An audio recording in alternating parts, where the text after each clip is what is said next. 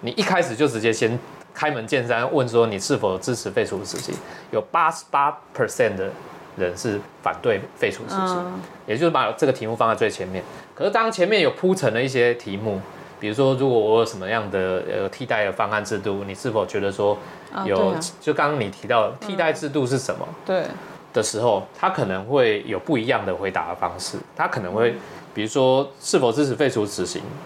把它放在后面一点来再来问的时候，大概只有八十二、哦，八十八跟八十二好像是差不多都八成，可是这六还是差差了六趴，其实就差很多。又用推估整体的人数来讲的话，我也曾经遇过选民，选民就来讲说，哎、那个。以后哈，你们民党执政啊，那你们这个本外劳薪水脱钩，哦嗯外籍移工啦，哦。对，那我说，哎，北塞啦，我因为就是在地方上嘛，嗯。我就跟他啊北塞啦，我们还是要照劳劳基法。嗯。他说不行啊，你这样子民进党不会有票，他是他还是我们民进党支持者哦，嗯。跟我讲说你要脱钩哦，嗯。然后我怎么回过去跟支持我们的人讲？我说嗯。没啦，阿贝哦，嗯。那个我们不能这样脱钩哦，你的小孩不是那个有去澳洲打工度假吗？啊，哦，那、你你觉得你可以接受你的小孩去澳洲打工度假的时候，跟他们本外劳也要脱钩吗？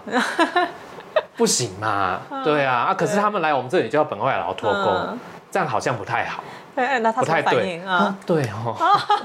如果牵涉到自己的小孩的时候，嗯他就觉得哎、不可以本外劳脱对钩。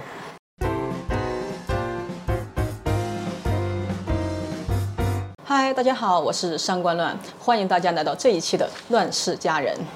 大家都知道啊，今年有几部特别火的剧。之前我一直以为啊，《人选之人》就《造浪者》这部台剧已经是今年的巅峰了，没想到后来又出现了《八尺门的辩护人》。呃但是接下来还有几个月，可能还会有更优秀的。但是目前为止，我觉得这个已经能让我重新思考以前很多我很关注的问题。其实这几年，从我们与恶的距离到人选之人，到这个八尺门的辩护人，其实这三个主题他关注的这个焦点都不一样。但是呢，大家应该都能注意到啊，它共同指向一个在台湾非常非常热门，但同时又非常非常敏感，同时也是争议性特别多的一个话题。但是呢，它绝对是全世界检验一个国家是否到了某一个文明程度的这样一个议题，那就是废除死刑。当然，我知道这个话题一定会有很多的争议了，包括我个人，我至今也我我也很坦诚的说，我不知道我应该站在哪一方，因为不管站在哪一方，嗯、我都都没有办法真正的完全的说服自己。我也看了很多呃这样的论文，包括两边的这个论点，嗯、我后来发现，不是说逻辑和道理没有办法说服自己，而是说这一个国家、这一个社会，它有没有准备好更好的替代方案来。真正的处理好这个问题。说到底，所以就回到刚才那个问题，它就是它最终是检验一个国家的文明程度和制度架构是否足够成熟，非常重要的标准。其实，呃，对于一个高度先进的国家来说，民主是排在第二的。什么排在第一呢？宪政。就是如果一个国家它只有民主的话，啊，其实我们看见这个世界上其实有很多很多国家，它都是有选票的，比如像呃印度啊、巴巴基斯坦这些，他们委内瑞拉他们也都是有选票，但是呢，他们你要说它是一个真正民主自由的国家嘛，也也不一定。但是台湾，我们的民主已经走到了非常的前列，然后呢？法律制度，我相信大家也觉得它一定也走在世界的前列，对吧？比如二零一九年是在亚洲率先通过了同婚合法，但是呢，死刑这一个制度啊，我也是今天看资料才发现，就是台湾它虽然从二零零三年就成立了这个呃废死联盟，但是呢，直到现在它也没有被呃联合国相关机构认定为实质废除死刑。为什么呢？就是因为呃连续十年没有实质性的执行，才能被认为是真正的废除了死刑。啊、那么台湾是这点确实是没有做到，但是呢，在我们刚才聊的这三部片子里呢，其实已经聊到了很多，其中有一个很重要的点就是，死刑它有时候会成为一个政治角力的工具。那么这里边的秘辛到底怎么样呢？哎，恰好我非常幸运的找到了这样一个人，这也是一个奇人哈，就是我们的影片专找奇人。他和这三部影片的主题都相关。首先呢，他是参与了台湾的司法改革和推动这个呃废除死刑运动啊，参与的非常深的这么一个社会运营工作者。同时呢，他也是造浪者，他到现在呢依然是很多这个选举的幕僚之一。但同时呢，他还是一个被造浪者，因为二零一九年他曾经呃参与过立委选举。同时呢，他也和这个呃八尺门的辩护人有很大关系，因为他嗯在关注了很多台湾的呃这个人权的议题，包括呃外来的移工，包括藏人，包括呃中国的呃人权人士的处境。他也曾经通过香港啊等各种渠道关注中国的呃死刑议题啊以及人权的议题，让我是非常的佩服。我更希望的是通过他来解开我们我刚才对台湾的这个废除死刑也好，司法改革也好这方面的谜题。好，这一位是谁呢？那就是杨宗立先生。钟立先生你好，嗨，张光老你好，哎，各位观众朋友大家好。我是杨总理，那个主持人的风范又出来了，非常开心能够请到你。其实是。我一直在关注，包括你的脸书啊，你你你的呃粉砖，就是呃我一，但是我一直不知道到底跟你应该跟你聊什么。就第一是因为我知道你涉及的议题太多了，第一个问题我就问的非常笼统了，就是还是首先是那个八尺门的辩护人嘛，他。其中涉及到的议题包括这个呃废死运动啊、司法改革啊，还有台湾少数族群，尤尤其是外来人群的这个人权。那么恰好这三个领域都是你一直在推动的，我就很想知道你是怎么样走入这个废死运动啊和呃和这个推动人权的这一块工作的？能简单介绍你的生涯吗？这个人权运动其实呃当然跟我的工作经验会有关系。我我是在两千零七年的时候就是加入了民间司改会。然后那时候就是正式参与，呃，成为一个正式的 NGO 的工作者。哦，那研究所念的是社社会学，那我我的社会学我专攻的是犯罪学跟法律社会学。呃，那另外一个部分就是说，呃，其实我也念过台湾的，现在应该是唯一的一间东南亚研究所。因为你刚刚问到说这个为什么对于移工，我我曾经有念过这个暨南大学的的东南亚研究所。但我没有念毕业的哈，所以没有写问没有写论文的问题哈。那呃也因为这个关系，那其实我对于整个东南亚的社会有非常多的呃认识。那包含过去也曾经不管是从事关于呃缅甸的人权的一些工作。哦，是哪一年？也是大概二零零六、二零零七左右就开始，很早了。那时嗯，那个时候我们在台湾倡议说，啊，缅甸的军政府如何去迫害对那时候民生基还没有出来。对，那时候呃，其实台湾比较少人关注，但我们那时候是少数在关注这个缅甸人权议题的。好，那呃，所以对于东南亚的一些人权议题。然后对于台湾的司法改革的运动，所以大概朝二零零六、二零零七的时候就开始在参与。我发现藏人的议题你也有关注。对，藏人也是。那尤其是在二零零八，我们知道二零零八年北京奥运嘛，中国。哦，当然中国的那个，但是那一年也发生了对，那一年刚好对，那一年刚好就是还还爆发了这个西藏有大规模的这些抗议，然后甚至非常多的人自焚。对。那所以，呃，包含我们在台湾也有一些藏人朋友。那我跟其中的一位藏人朋友是非常好的朋友。他在日本也因为去抗议那个圣火，就是圣火经过这个日本长野的时候去抗议。那我应该在新闻里看对对对，应该应该也认识扎西慈人哈。啊，对。那那时候我们也是透过台湾的这个管道，因为那时候还是民进党执政，嗯，陈水扁执政的最后一年，嗯。那呃，透过台湾，包含那时候的驻日代表是许世凯，好大使，在协助把扎西救出来，从日本的这个监所里面，哦，呃，帮他请律师这样来来交涉，好把他救出来。那所以其实我们对于西藏的处境也有很深切的这个关心，这样子。也是有那个什么民间机构嘛？对，那个时候是我们我参与的是台湾图博之友会。那现在我也是西藏台湾人权连线的这个干部，对，嗯，OK，会开始参与社会运动或 NGO 组织，大概是这样哈。嗯，那后来当然是因为在不断的做从事呃 NGO 工作的过程里面，我们其实最终还是面临到正式的一个 agenda，最后有一关，你必须要。你的理想要要能付诸实行，在很多法律面上面，你必须要通过。它牵涉到的是政治的部分，所以我们必须要从政治部门这一关要着手。那所以，我后来其实呃也有参参政过，哈，呃，不管是人家叫我去当任务型的这个候选人，或者是说我真的要要自己去出跳出来选这样子。那我从二零一九年的时候，原本有打算要选，那后来呃二零一九年最后我们当然我们那个选区征召是另外一位候选人，我那时候加入民进党，好。那民进党征召另外一候选人，那我后来就转型作为政治幕僚，哦，所以二零一九年协助的是呃蔡英文总统在台中的竞选总部，嗯。的工作，哦，那后来也因为这样一路就是在比如在民进党的市台中市党部，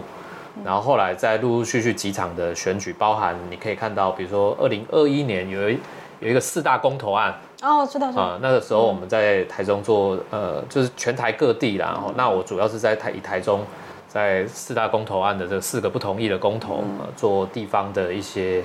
呃选举浮选这样子，然后包含同一年年底协助林静怡委员的一些补选的主持工作，然后后来又继续选，就是因为二零二零二二一年完，二零二又是大选年。就去年啊，对，二零二，那今年地方选举又是地方选举，就是协助我们呃台中市长的的补选。对。然后今年今年我没有啦，啊，目前你反而没有。目前我 我先休息的状态，对。啊，但是年底那个很重要。对对对对，那到时候再看什么时候归队，这样先休息。那你当时看这个人选之人的时候，有没有觉得啊？你觉得他够写实吗？是你真实的感受很深。但当然，因为人选之人谈的是文宣部的啦。啊，对。那我其实自己都做组织工作，组织部的工作比较多，比较少谈到文宣的部分哈。可是其实某种程度，我们还是会觉得非常贴。近我们的生活，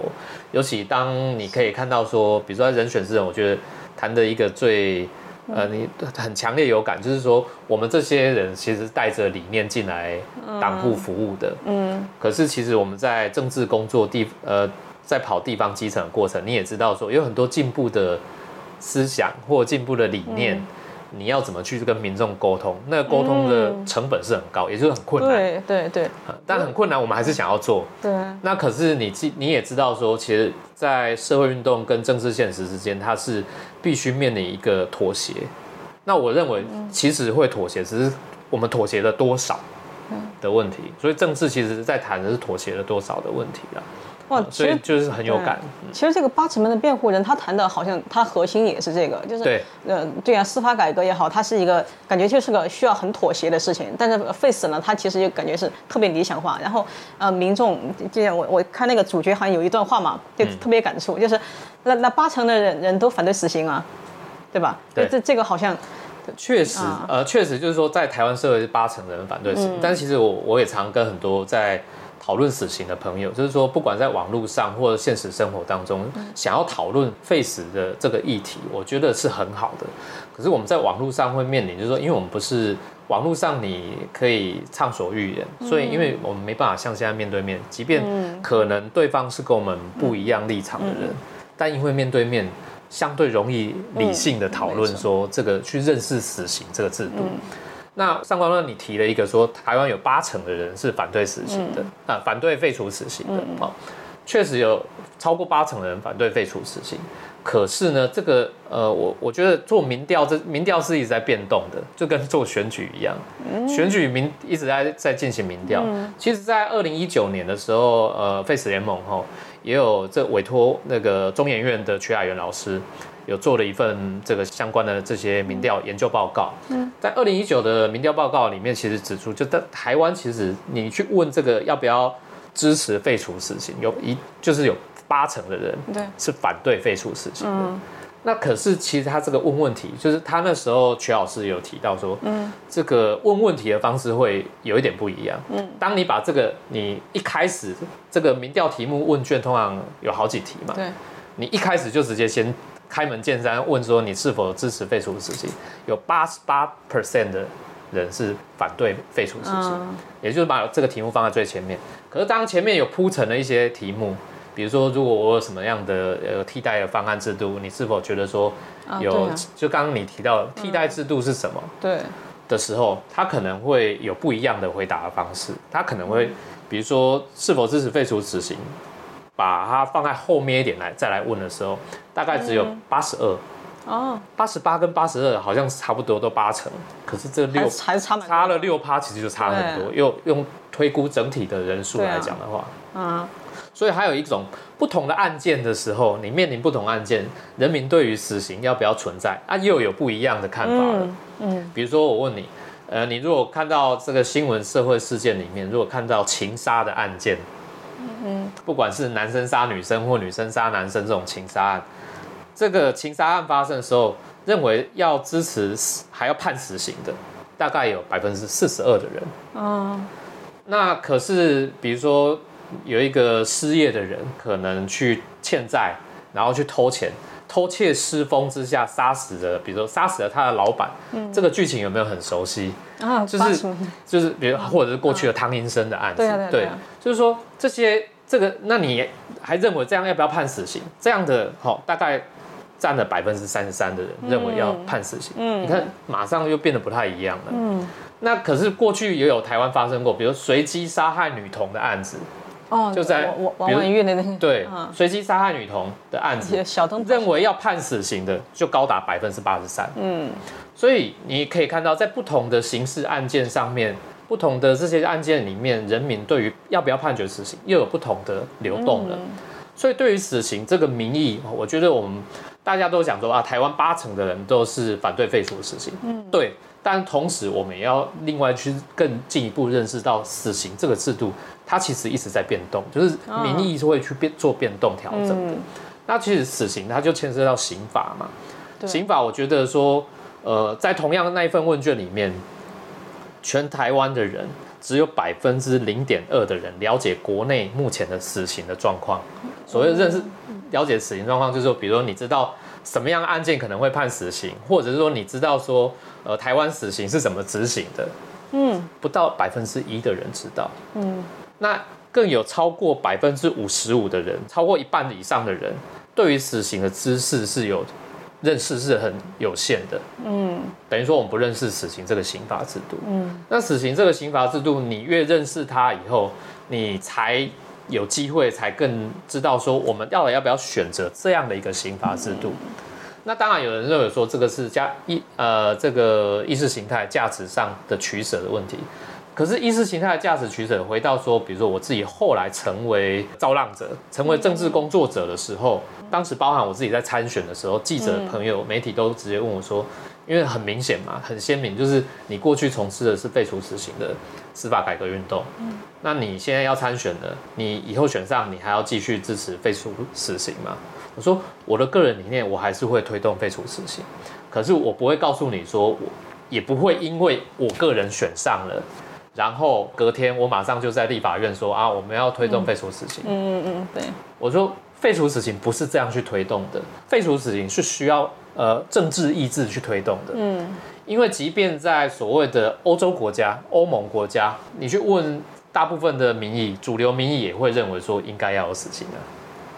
对尤其在重大案件发生的时候，可是欧洲没有死刑。对啊，好，那也就表示说，过去的欧洲其实就是用政治意志在推动这件事。法国就是最好的例子。嗯，好，他们这个法国就是推动这个废除死刑的过，程，就是他们的总理，对，嗯，嗯，那所以我觉得就呃，应该是密特朗对，当政的对时候，嗯哦，推动了废除死刑，那是透过政治意志的。那也就是说，政治意志推动废除死刑，不是说我今天总统选上，我就隔天就是呃就职以后，隔天就说宣布台湾废除，不是这样。而是说我们如何认识死刑，就是说认识死刑，它包含了很多的面向，比如说台湾的犯罪很多元，但是台湾犯罪率是否真的那么高？跟国外比起来，可能又非常安全。对啊，可是我们面对这些难以控制的一些极端的这个、呃刑事案件发生的时候，我们如何去预防那些犯罪？我们可不可以做得更好一点？嗯哦，那另外一个是到了司法侦查的过程里面。我们很难说，呃，有一个零犯罪风险的一个社，全世界没有任何一个国家，除了中国以外啊，嗯或北韩可以宣称自己是一个没有犯罪的一个美好的国度嘛。大部分社会其实都一定会有犯罪存在，但面对犯罪真正发生的时候，司法的侦查的过程里面，到司法的审判过程里面，它的公正性还有他的科学判案办案的方式是否是符合现代社会应该要有的水准。嗯，好，举例来讲，我那时候在司改会参与的是一开始就是苏建和案，哦主持人有听过苏建和案吗？没有，听过听过。听过这个名字，但是我忘了具体什么。一九九一年的时候，台湾的戏子发生了这个吴明汉夫妇的这个被杀害的案件。那这个案件里面有苏建和、庄连勋、刘炳郎这三个年轻人被警察抓来毒打了一顿以后，嗯，屈打成招，就说是他们做的了。就很像简单来讲，我现在是用简述的方式很像江国庆案的。对，很多的案件其实这样。那你就知道说，其实司法侦查过程里面，包含他那时候没有让他马上可以请辩护律师，嗯，然后包含了说，呃，警方的这个没有录音，还有现场的采证是非常的马虎的，哦。这些东西都后来成为台湾在刑事司法的改革过程里面很重要的一个里程碑，就是说，因为这个悲惨的案件发生了，然后有三位无辜的年轻人，那我们要好好来审视说台湾司法要怎么去改革，而不是只一九九一年这个案件发生，一九九二年隔年就直接判了死刑，这个案件一直拖拖拖拖到二零一二年才最后才定验啊，但无罪，三人无罪定谳。哇，一九九一年一到一直到二零一二年，过了二十年以上了哦。对啊，那你会知道说，死刑的这个制度里面，它其实包含说我们的司法的程序到底是怎么，让它更呃符合现代文明国家应该要有的案子。当时的国际特赦组织就曾经说，这个苏建和案是一个非文明国家的判决。嗯，哦，那所以你会知道说，我们都要成为一个文明的国家，那这个我们面对这些刑事司法案件的时候，应该有一个完备的司法程序，哦，更公正的司法的程序。那司法程序是其中，那另外一个我们如何包含说，呃，对于面对犯罪这件事情的时候，被害人的这个保护是怎么一回事？嗯，对，因为很多人谈到废除死刑的时候，直接就说啊，你们都不讲被害保护。嗯对，那其实我们要谈很多更多的被害者的保护的工作。被害者保护，我觉得很简单，不是用一颗子弹还给被害人或被害人家属公道，对，而是除了被害人保护，除了假设我们真的要有这个制度好了，真的有死刑制度，除了这一颗子弹以外，你还有没有其他的让被害者的家属，不管在心理的层次上、对。经济的层次上，好、他们要给他更多的保障，就是政府要如何给给予这些人更多的保障，这是需要我们对社会大众、公民社会去讨论的。还有所谓的大部分的犯罪者，他不是判死刑的时候，其实台湾大部分的犯罪者，包含杀人甚至杀人案件，他不是判判死刑，总有一天都要回归社会嘛。他在我们的监狱的监所的待遇到底是怎么样？希望他出出来以后会再犯吗？还是说希望他在里面真的洗心革面？嗯，那监所的改革工作要不要做？那监所改革出来之后，我们如何让他真正更生？所谓的更生人可以更生，这些东西都要做全全盘的讨论的，对，才最后才会有到死刑要废除的这一个、这个段落。嗯，所以我觉得说，大家都讲说，呃，这个废死联盟不负责任。我觉得废死联盟或者是想要推动废除死刑的这些社会运动工作者，其实都提出了很多的对应的措施跟方案。可是因为我们台湾社会，就是我们看到媒体所呈现，就是啊，那不然就是。这个每每次恶性事件就是首先想到废死都哪怕废死嘿也会讲对所有的社会事件全部都想要废死，对对对，然后就是废死联盟要出来扛责任，背起那个十字架。没错。那我觉得这个不是一个正常的公民社会应该有的讨论的风气啊。哎，但是你刚才提到了，其实也从已经从几个方面了。其实我看到的呃主要的争论还包括，除了你刚才讲的，就是呃司法程序上面，然后这个就是死刑呃是否能够呃挽回的局面，嗯，然后还有对呃被害人呃家属的呃这个代偿，呃当然还有其他的，包括这个成本啊，还有很多人就会会说啊，你这个人这个这个呃恶性刑事犯你不判他，然后我还要用我们纳税人的钱来养他什么什么的，这个也是从成本上的一种呃争论，就争论很多。但是我想呃问的是，台湾现在就是还没有呃废除死刑，也没有。真正进入到实质性的废除实行，但是你我们刚才讲到欧洲啊，其实基本上都废除了。那么在欧洲的话，刚才我们提到的这几个问题，他们是怎么解决的？举例来说，比如说对于被害家属，或者是说呃受刑人本身，我先谈受刑人本身好了。呃，大家可能会从媒体上知道说，呃，在比如说挪威发生这个大规模的这个杀人的事件，嗯嗯，那这个非常多人死，然后最后这个凶手他好像只判了十，就是挪威的刑期最高就是十十几年而已嘛，哦。那结果大家就看到说，呃，有媒体就拍说挪威的监狱长得什么样子，大家说什么很像饭店住饭店的感觉，还有就是非常的好。嗯。那其实废死联盟有一年去参访，参访是瑞士，哦，瑞士的监狱，哦，大家去看了以后就说，哎，你们这边就是怎么住的那么好？然后典狱长请大家吃午餐这样子，哈，我们台湾的台湾人就问说，这个典狱长说。我们来参观，你们还招待我们吃这么好，不好意思，没有啊，你们吃的就是跟我们犯人吃的一一模一样的东西，就是说奇怪，怎么好像是吃大餐的感觉？嗯，那其实某种程度，也就是说，其实我们是很功利主义在思考这件事情的。你不要想说我们是很有人权，嗯，为什么呢？因为我们希望他未来出社会以后怎么对待我，我们现在用什么样的方式对待他？啊，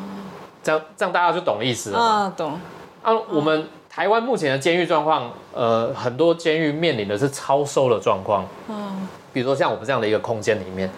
要睡十到十二个人，大家躺在地板上，哦，然后还有厕所也都在这一间嘛，哈，嗯，那超收的问题，所以过去台湾监狱就面临说，比如说。你一人一躺下来，你的头就就你的你的头会靠到其他人的脚，嗯，的状态，这超收的问题很严重。超收的问题就容易衍生其他，比如健康的问题、心理上的压力等等的问题。所以这个对于受刑人本身，其实某种程度就是一种，你你现在用这种方式对待他，他我都不我都觉得这样子到底出去以后要怎么去。真心的悔改，说我要回到这个社会继续贡献我的时候。哎，这个真的蛮我们的思维是说，我在让这里惩罚你啊，对对对对对，我想说就这个，呃，我以后不敢再犯。对啊，好，就是嗯，就是好像在不管台湾也好，尤其是中国，大家想的就是，就是明明我就哪怕我的预算可以给你一餐两块钱，但我只给你吃五毛钱。对，因为你进来就是给你惩罚的，我就就坚决不能给你吃。但我我的意思是说，我目的是惩罚。所谓的惩罚，其实因为刑罚就是某种人剥夺了你的自由。有了，嗯，那已经是一则刑法了。那只是在这刑法之外，我们要去思考的是说，我们到底要让这大部分的进入到监狱的监所的一面的人，如何未来回归到社会的问题。好，那这件事情我觉得要，比如说欧洲的例子是可以参考的。嗯，那另外一个，比如说我不要谈到欧洲，比如说谈韩国，韩国就是实质上被认定废除死刑了，但是韩国的法律是有死刑的。大家现在看一些韩剧的一些法律证据啊等等，其实韩国是有死刑的，但是韩国没有人被执行死刑。对啊，就只要持续十年。对，因为在韩国持续超过十年以上，那你去可能去问韩国的一些年轻人，他们也知道可能国家有死刑，可是他们就知道说这个国家也没有执行死刑。对啊，哦，你去问说一些年轻人说那要不要执行死刑，他们也会觉得说这个好像跟他们。没有说那么紧要的事情，这不是这么目前这么很重要的事情。那回到政治上去处理，就是说，其实很多呃，在亚洲国家，包含甚至在韩国、在台湾，其实也是因为在政治上的意志上，呃，政治人物没有办法以政治意志去决定要不要存或废掉这个刑罚。嗯，所以我觉得死刑当然是在很多重大案件发生的时候。死刑就变成政治人物的提款机。嗯啊，那这个提款机，我觉得是踩在这些被害人的宣泄上的。嗯，我觉得是很不恰当的一个做法。嗯。刚才还有一个问题啊，就是当时那个机构去，比如像欧洲去考察，就除了知道他们监狱他们对犯人的态度以外，我想知道他们对那个被害人的家属这一块，他们的那个代偿是什么样的？哦，家属的部分，你其实可以某种有一个很重要，就是说我们怎么去面对说，怎么样让他们觉得拿到拿回了公道？对这个好。家属的部分，你可以看到说，在台湾，我先讲台湾，就是说问一些犯罪被害人，不一定是很重大的刑法案件，就是广义的犯罪被害人哦。呃，当然其中一个最有名的叫做白冰冰女士。嗯，对。哦，那白冰女士有一年也是媒体访问，媒体访问就是说，呃，就记者读麦说，哎，那这个白云女士，你有参加那个犯罪被害人的保护啊协会啊？哦，啊，到底国家政府哈给你多少？犯罪被害保护，他说一年就去吃一一餐呢，啊，就是尾牙的时候，年终尾牙会找那个就法务部有拨预算嘛，找犯罪被害人的家属来吃尾就代表牙，国家还记得你们。然后呃就是 然后所以他就回答了这个问题，就是白冰冰是这样去回答的。嗯。这个不是我去回答的嘛，是白冰女士这样，大家也可以去找媒体的。那你就可以看到说，在过去的政府就是这样这种方式去对待被害人家属，但是我们知道被害人家属有其他的需求，呃，除了经济上的补助，或者是比如说我们呃家属可能，比如说一个一个被害人，他可能也许是家中的经济支柱，他倒下来之后，那他剩下的这个其他的家人，他是不是有就业对，有就学上的需求，那他们会提供。好，另外一个是我觉得有一个很重要，就是心理支持的部分。嗯，呃，台湾这几年大家越来越重视心理的咨商啊、辅导等等。可是过去，如果你你不是一个经济状况相对优优渥的人，你是不太可能会去得到这样的一个协助的。那但是在很多的欧洲国家，它其实会提供给家属有更多的心理上的支持，社工上面的一个支持。那我觉得这个部分，当然我不是说台湾没有做，而是说我们是不是可以做得更好一点啊，啊？他有这样的需求，就是心理上的一个抚慰，他需要靠的是专业的介入，对，而不是说只有靠志工哦来。像这种发生案件的时候，你看那个呃某个宗教的就会过来安慰家人啊的。当然，宗教是一个很重要的力量，嗯没有错。除了宗教的力量，要有专业的心理支持的力量，要介入哦这个。我觉得你说这几这点欧洲其实他们是这样做都很重要哎。其实很多我觉得把那个嗯加害人哪怕判处死刑，但是被害人他的损失其实一点都没有呃对都没有被弥补。当然，被害人有自己的选择，包括被害家属，被害家属坚持要死刑，但是是被害人的家属的决定，我们当然要予以尊重。可是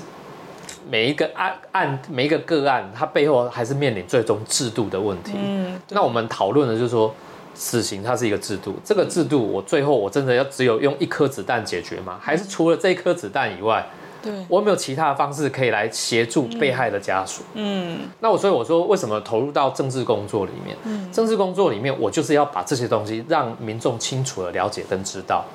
说，即便我跟你一样，就是说我不管不管，也许你要支持要有死刑，我支持不要有死刑。不管我们的立场如何不同，我们都希望台湾这个社会更好。嗯，没错，我们希望台湾这个社会在这个制度面上更好，对于被害人的补偿，对于这个监所的改革，对于司法制度的公正性等等，我们都希望会更好啊。嗯，那如果要更好，那我是不是应该在政治上去推动这些工作？嗯对，哦，那我推动这些工作，那最后也许水到渠成的，就是死刑会有废除的时候。那在这个死刑还没废除之前，我们可以做一点事情，可以啊，比如说暂停执行死刑，死刑仍然存在。我就像我讲的，韩国的死刑一样存在，嗯他没有轻易的废除它，可是他不轻易的去执行它对，因为一旦执行了死刑，有很多生命不可回复嘛。所以为什么我们讲说，像苏建和这个案子经历了那么久的时间，那不就还好？一九九二年判了死刑之后，没有说一九九三年就马上执行，还是什么时候？如果马上执行了，我们就看不到说这样的一个案件会有冤枉的一天，嗯也看不到他实现正义的时候。嗯，哦，那所以我就觉得说，呃，死刑啊，我们要知道说，就是他有替代的方案可能性。那暂停执行死刑的过程里面，社会也会有更多的时间去好好的讨论这件事情、要不要存废。嗯，那国家必须扮演这个重要的角色，国家就是政治力量要去介入，扮演这样的角色。但我们看到说，目前的台湾的法务部并没有积极的在往废除死刑这条路前进，而是比较不作为啦，就是很消极的在应应对。你觉得原因是什么呢？就是是不是有政治力、选票的压力啊，我觉得政治力的部分，但是我觉得政治力就是说，呃，大家都会觉得说啊，那没有选票，那所以没有票，我们就不要去轻易的推动这。我觉得没有票，你有另外可以选其他路来推动，那就是往废除死刑的道路去前进，而不是说直接很消极不作为了。嗯。那这个东西需要有政治的代理人，也就是议员或立委去做监督的工作，嗯。透过政治力量去监督行政部门。对，而且事实上在欧洲。你基本上就是如果去问这个问题，如果诉诸民意的话，其实，在欧洲也可能是七八成以上都大概也是都反对废除，六成以上、七对对对啊成以上，嗯嗯反对废除。对，呃那其实，在台湾也有，所以我回到民调问题，刚刚讲说八成的人反对要废除死刑，可是，在台湾有高达百分之六十九的人，对于台湾的司法判决的公正性是缺乏信心的，也就不信任台湾的司法，所以很高的比例认为要废除死刑，但以同样高的比例认为台湾的司法不公。啊，对对，这个也是那个 那个剧里面有讲，然后大家你可以看到坊间，比如说我们去选举拜票，大家都说啊，这个司法不公啊，蔡英文嗯司法改革做不好。然后我说啊，司法改革不做不好，你遇到问你司法问题，就是说你跟人家这个纠纷发生的时候、啊，我要去告人。对啊，你不信任司法，可是你又要爱告人。对，这是怎么样一个状况？对对对对就很多的悖论，很多的矛盾就发生了嘛。对。嗯，你刚刚讲到一个我觉得特别有意思的呃话题，就是在韩国已经在实质性废除死刑之后，其实现在去问年轻人，他们其实对死刑已经没有什么呃感觉了，没有太太特殊的感觉。嗯，对，呃，所以我在想，像同婚嘛，他就他最终就是我我有听到一句话，嗯，大多数时候，人权是不能诉诸于民意的，是，嗯，对。然后在在这种情况下，但有时候会有一个很有趣的现象，就是如果推动了某一个呃比较呃前卫的法律，如果定案的话，其实民意会慢慢接受它。其实，在台湾，我觉得有一件事情就特别明显，比如像同婚，嗯像同婚，如果当时真正进行公投的话，那肯定是一百年也完成不了。对但是但结果他通过大法官释宪这个事情把它确立了之后，结果你现在发现这几年的民意反而慢慢的开始理解这个东西了，也也有更多的这种文艺作品啊、电影在讨论这个问题。对啊，所以我觉得这个是一个很好的现象，就是说，当很多的影视作品愿意开始去针对这些我们所谓比较呃具有争议性的公共议题，把它置入讨论的时候，我觉得社会相对容易呃可以呃沉沉淀下来，好好思考制度、制度面的的问题。刚刚提到这同婚的公投的状况嘛。今年又面临一样的状况啊，就有一群人又提出说死刑的公投啊，嗯，是是废死刑除还是公投还是就是反对废除？呃，反对废除。是他们推，就像那个八尺门辩护人里面不是有谈到死刑公投对啊对啊？对啊大家不要以为那是戏剧，哎，啊！台湾真的有人在推死刑公投。大家我不知道大家知道这件事，你知道吗？当有人推死刑公投啊，，那有当时有反对同婚 公投吗？今年有人推死刑公投嗯，就是说主张说啊，这个死刑判决之后六个月要执行，啊六个月内。啊，那所以如果是这样子的话，那我刚刚讲的苏建和案就完蛋了，就我们就看不到苏建和平反的一天。了。就会有更多的江国庆啊，可能。对，啊，所以今年有人要推这件事情，那我觉得说，我不希望说你看到八十门面，这样我就剧透了、没没关系，还好。我都剧透很多次了。八尺门面会有人最后你看到那个那个死刑公投就过了嘛？对啊，这我很担心说这个戏剧里面的到今年二零，因为有人也希望说要今年要推死刑公投，那有团体正在推动这件事情，那他们的也开了那个中选会也也开了公听会啊等等。那他们的那那他们的影响力有超过废死联盟的影响力吗？非常，应该是说保守力量的这个影响力超乎你的想象。哇啊，对，所以我觉得说大家还是要小心一点，就是说嗯我们讨论这样一个具有争议性的公共议题的时候，它适不适合拿来当当做公投的题目？就像我讲的，在不同的情境之下，你会做出不同的对选择。哦，你面对不同的案件，你觉得你还有把握这个要判死刑吗？哎，嗯哦，这个我呢我在想，是不是有一种情况啊？就是其实我也是刚刚刚有想跟你讨论。那么从我们嗯与恶的距离到人选之人到嗯八尺门的辩护人，呃，这么呃三部影片其实也好好几年了，对吧？这三部片其实连连接起来的话，其实台湾已经讨论。在通过这些优秀的作品讨论了很多次了，那你觉得这么几年台湾民众对死刑的看法有因为这些呃而有所改变吗？我觉得改变是缓慢的，嗯应该是有改变，但改变是缓慢的。那、呃而且还有反扑，现在看起来。也会反扑。那所以我还是会觉得说，政治力是很重要的。那政治政治这件事情，就是说如何把更进步的议题，它有因为透过政治的力量，它是有机会，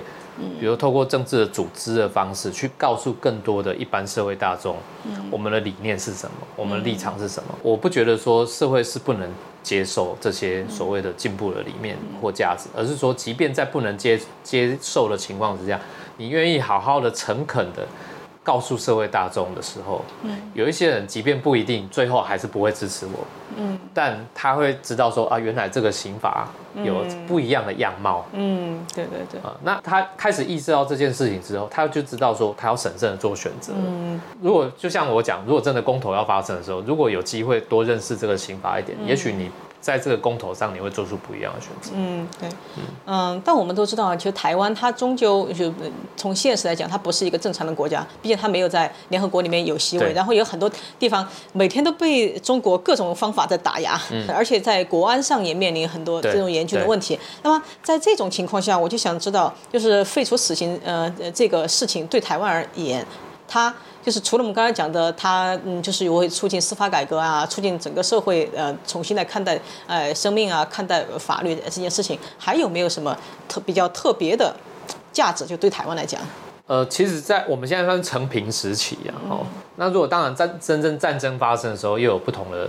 这个死刑有不同应用的状态，但是呃，我必须要提醒大家，就是说死刑这个制度在台湾其实。比如说，你去问台湾最早的原住民，哈，原住民是没有社，原住民的社会里面是没有死刑制度的。哎，这个真的我也研究过，在中国也是。在在中国，我会发现，就是在死刑的研究里面，在中国像我们的四川的彝族、还有藏族、蒙古族，他们的对他的对他们的部落法规里面也是没有死刑的，可以陪牛陪羊。还有就是呃，把你海放出去，就是说就是流放了，就是流放，但你是生是死是你自生自灭的。你的事哦，这是原住民部落，大概是早一点是这样。那我是说，我们台湾过去一直深受殖民之害，就是被殖民的这种很痛苦的过程。那我们现在在做面临民主转型面转型正义这四个字，其实跟 face 是一个很重要的一个共通性存在的。嗯，因为比如说呃，在国际社会里面，过去我们在我在那个国际特赦组织，国际特赦组织对于死刑的主张是，无论在任何情况之下都不主张有死刑的存在。那为什么当初会国际特赦组织会去推动废除死刑这个议题？大家都知道，国际特赦组织一开始是救援良心犯。良心犯，我换一个词就是政治犯，或者其实很多国家有一些政治犯的发生。那这些国家面对政治犯，比如说韩国，大家看一些韩国的影视作品，过去的哦，韩国的这些呃特务机构，可能就是用一些呃直接处决的法法外处决方方式。对，在台湾过去白色恐怖其实一模一样的道理。哦，透过一些呃不正当的不正义的手段。那有很多人因此而送命。嗯，那这个这个死刑制度，其实某种程度就是说，我们希望抑制一个国家暴力、国家的权力无限的扩大的情况之下，我们认为这个刑法不应该存在。嗯我觉得从呃国际社会，其实当初就是这样去推动的。嗯，那不管是比如中南美洲也是很多国家也都这样，所以就是过去如果国民党执政的时期。台湾发生了白色恐怖，其实有无无数的人，他失去了他们的生命，他们失去了他们的家人的生命。那这些人，我们我们现在是说，这个回来，我们觉得死刑还要继续存在。其实我觉得说，某种程度在转型正义的意义上面，我们要好好来思考，说似乎不应该要让死刑制度发生在一个我们要呃执行转型正义的一个国家这样子。那他对台湾的，比如国际地位或者国际形象有没有什么？当然还是会有影响。比如说，呃，以欧盟来讲，嗯，哦，我觉得欧盟每一年也都是在呼吁台湾政府，即便是现在对外关系最好的时候，蔡英文政府执政的时候，嗯，欧盟还是每一年都要求台湾政府应该要及早的，呃，废除死刑或往废除死刑的这条路上面来前进。那当然，大家最喜欢提的是美国跟日本哦。那即便在美国，美美国其实有一个状况，就是美国各州又不一样。对，因为美国各州就是每个国家嘛，每个小国哈，每各州又有不同的法律。那呃，整体来讲，美国也还是要朝着废除死刑的这条路，而且很多国际社会的国际组织也都在呃希望说呼吁美国的国内的不同州也是也是要废除死刑哦，他们也在往这条路走。日本同样也是，日本国内也有一群人也是在推动废除死刑运动。那所以我会觉得说，在不同国家的脉络里面，那当然说台湾如果愿意站在，尤尤其在亚洲来讲，亚洲大部分国家是有死刑的。嗯，对，那尤其呃中国亚洲的话，包含中国跟东南亚就包很大的一部分了。嗯哦那你看这个可能真正废除死刑的国家，以东亚来讲，大概只有韩国哦，蒙古，啊蒙古也是哦，对蒙古哈，蒙古对蒙古这个国家还蛮奇妙的耶。对，蒙古也、嗯也废除了死刑哦。那韩国，那其他的亚太地区的话，太平洋地区当然纽西兰、澳洲是不用讲，已经废除死刑的地方哦。那其他的地地方大部分都保有死刑。我觉得台湾既然在比如说经济学人就是把台湾列为这种完全民主的国家哦的情况之下，我们所谓完全民主国家，或者是说呃每一年在国际的人权报告评比，当然台湾还是在很前面。可是我们也许可以做的更多一点。嗯，那做的更多一点，这个废除死刑，我觉得当然短期之内，或许我们不一定马上会做得到。可是我们可以，就像我刚刚提到的，很多的制度面的改革，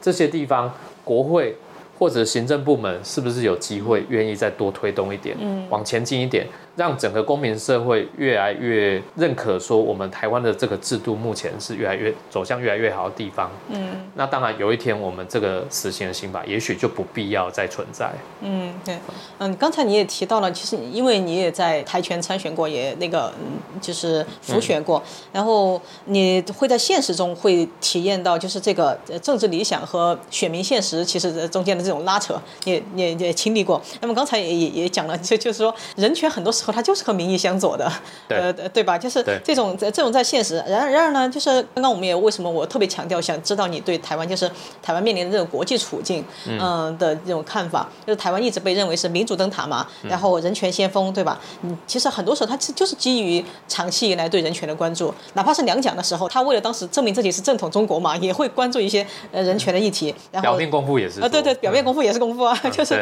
得到那个民主社会的认可。然后呃，包括你自己，你也的针对呃香港啊、藏人啊这种，包括呃中国境内的这个人权律师，你也也都有关注。最近我相信你也有看到啊，就是很多人，呃，因为对岸嘛一直在威胁，每天都在威胁，哎那么很多人就觉得就是，的也不是觉得，事实就是国安敌。台湾也的确面临很严峻的国安的问题，那么所以就有很多人认为啊，就是台湾现在再去关注香港啊、藏人啊、中国人权，可能会带来国安上的困扰，就是你也不知道那些人是不是呃共谍呀什么的。那么你觉得这样一个矛盾有什么解方吗？我觉得是不冲突了，就是说针对台湾的国家安全，我们当然要去做出一些应对限制，但跟你去关心香港的、呃西藏的这些中国的人权，我觉得是没有冲突的。嗯就是说，他对台湾的民主社会来讲，民主社会讲的是普世价值，人权是普世价值，民主是普世价值。哦，你对于要想要享有的自由是普世价值，普世价值的关心是，我觉得是这个是不冲突的，跟国家安全不会去冲突。但国家安全要做得更细腻、更细致，而是说我们如何去在保障人权的过程里面，同时保障了国家的主权。嗯嗯嗯，对，嗯保障国家的主权，我觉得说，比如说，呃，大家比如说现在最喜欢讲谈讨论到的，就是说，比如比如香港的这个寻求庇护的，嗯，对或者是呃，比如说从西藏过来寻求庇护的这些、呃藏人哦，那我我是觉得说共谍的可能性有没有？有啊，嗯，可是共谍的可能性的规避的方法，在行政手段上面有没有其他更好的手段？政府可以想办法去规避掉啊，嗯，哦，那当然，我觉得说，呃，也许我们其实，在做社会运动的过程里面，我们常常没办法马上得一步到位变成一百分，嗯，但是可以逐渐去要求。所以，当然，政府同样回退回来，政府也可以逐渐的去要求，我希望我要达到一百分，就大家彼此要往中间呢，来，都要去各各退一步嘛，嗯，然后要去妥协。那这个东西，政府也许跟很多民间单位如果有更好的沟通，那当然就我觉得就越来越好，嗯，啊，那当然，其实有一些人会觉得说，政府怎么样做永远都不够，